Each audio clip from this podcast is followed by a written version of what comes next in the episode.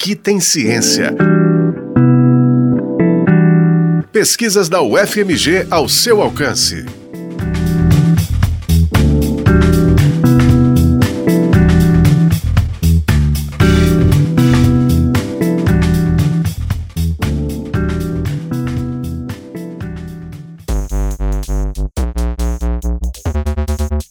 Interrupção voluntária da gravidez foi o tema da dissertação de mestrado de Letícia Ferruzzi Saquetin, defendida no programa de pós-graduação em filosofia da UFMG. O interesse em fazer a pesquisa surgiu quando ela ainda estava na graduação em filosofia, ao cursar a disciplina de ética que apresentou um panorama sobre a bioética foi quando surgiu a oportunidade de estudar temas como interrupção da gravidez, eutanásia e seleção de embriões. A partir de um incômodo somado ao interesse pela temática, Letícia buscou textos e artigos relacionados, o que a encaminhou para o trabalho de conclusão de curso e, posteriormente, para o projeto apresentado no mestrado. O grande problema que eu vejo, é, meu grande incômodo, assim, é que dentro da filosofia a discussão ela é limitada à, à pessoalidade do feto. Então, para a gente discutir sobre a moralidade da, da, da é, do aborto, né, a moralidade da interrupção da gestação, na filosofia a gente pensa se o feto é uma pessoa ou não. E eu acho que isso tem dois grandes problemas. O primeiro, o primeiro deles é que é, você conseguir delimitar é, se é pessoa é algo que é, é difícil a gente alcançar, né? Eu temo dizer que é impossível, principalmente porque a filosofia ela tem uma constante construção, né? Então a gente constrói o discurso todos os dias. Então como que a gente vai conseguir pôr um ponto final é, nessa delimitação do que é ser pessoa? E o segundo problema e eu acho que até o principal é que a gente não encontra a gestante nesse cenário, né?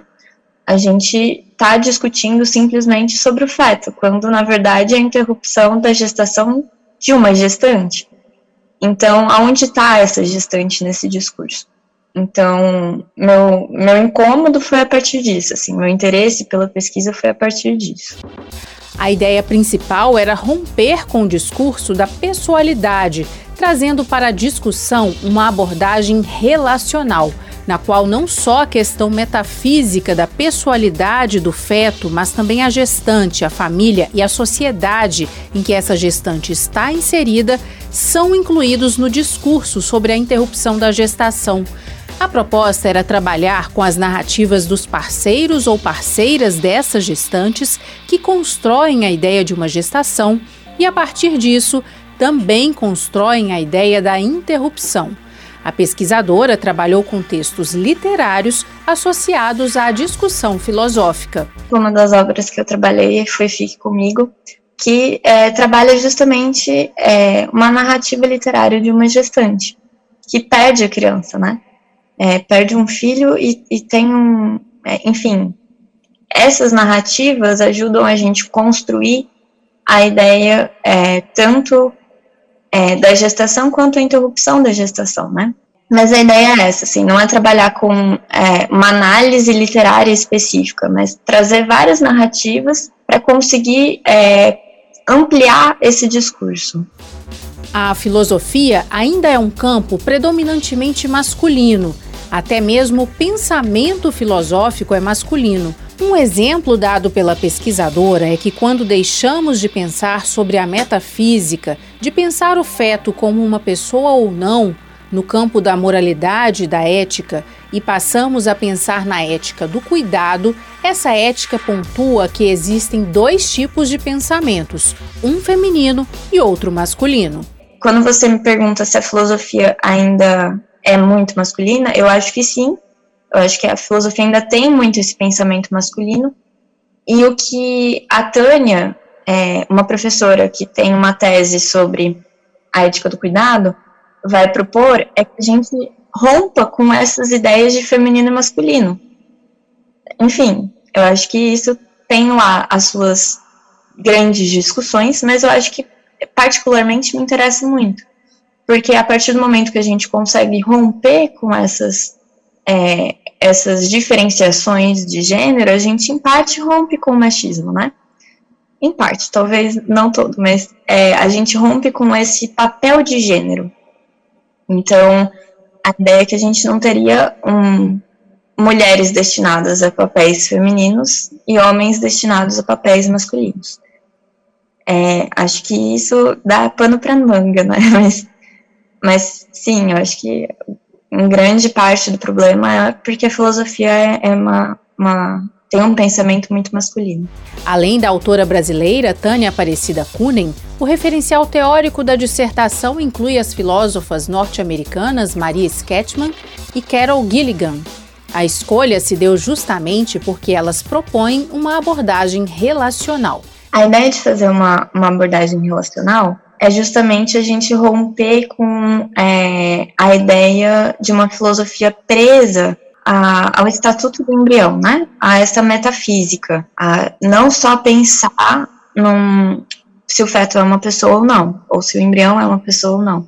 E aí, quando a gente consegue sair desse discurso, a gente consegue ampliar para todas essas questões que eu trouxe anteriormente, de pensar na gestante, de pensar na sociedade que está envolvendo essa gestante, de pensar na família, nos amigos que estão é, dando suporte, e é por isso, novamente, a importância das narrativas literárias. É, e eu acho que é, é, muito interessante, muito enriquecedor trazer essas narrativas literárias para a gente conseguir ampliar esse contexto da interrupção da gestação. Então, pensar por uma abordagem relacional é conseguir trazer todo esse contexto que normalmente não está presente no diálogo é, filosófico. Letícia conta qual é a principal contribuição da pesquisa. Eu acho que todo diálogo sobre a interrupção voluntária da gravidez é um diálogo de resistência. Assim, falar sobre que tenha críticas, é ótimo que tenha críticas. Eu acho que a minha dissertação ela tá, enfim, cheia de lugares que podem ser problematizados. É, mas eu acho que o fato dela existir é um fato, é, um, é uma resistência, né? A uma resistência a inúmeros fatores. Inclusive, é um motivo, assim, de ter aceitado estar tá nessa conversa, né? Porque eu acho que falar sobre é sempre muito importante. É a gente manter vivo um diálogo que não pode morrer, né? E eu acho que essa é a grande contribuição sempre das humanidades, de uma forma geral. Letícia Saquetin foi orientada pela professora Telma de Souza Birchal, do Departamento de Filosofia da UFMG.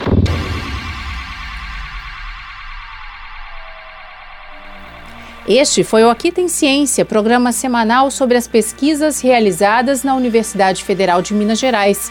Exemplos de como a ciência é importante para a nossa vida. Esse episódio teve produção de Dairine Moreira, edição e apresentação de Alessandra Ribeiro e trabalhos técnicos de Tiago França. O Aqui Tem Ciência também está na internet em ufmg.br/rádio e nos aplicativos de podcast.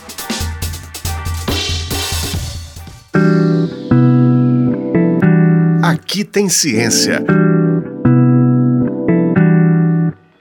Pesquisas da UFMG ao seu alcance. Uma produção do Núcleo de Jornalismo da Rádio UFMG Educativa.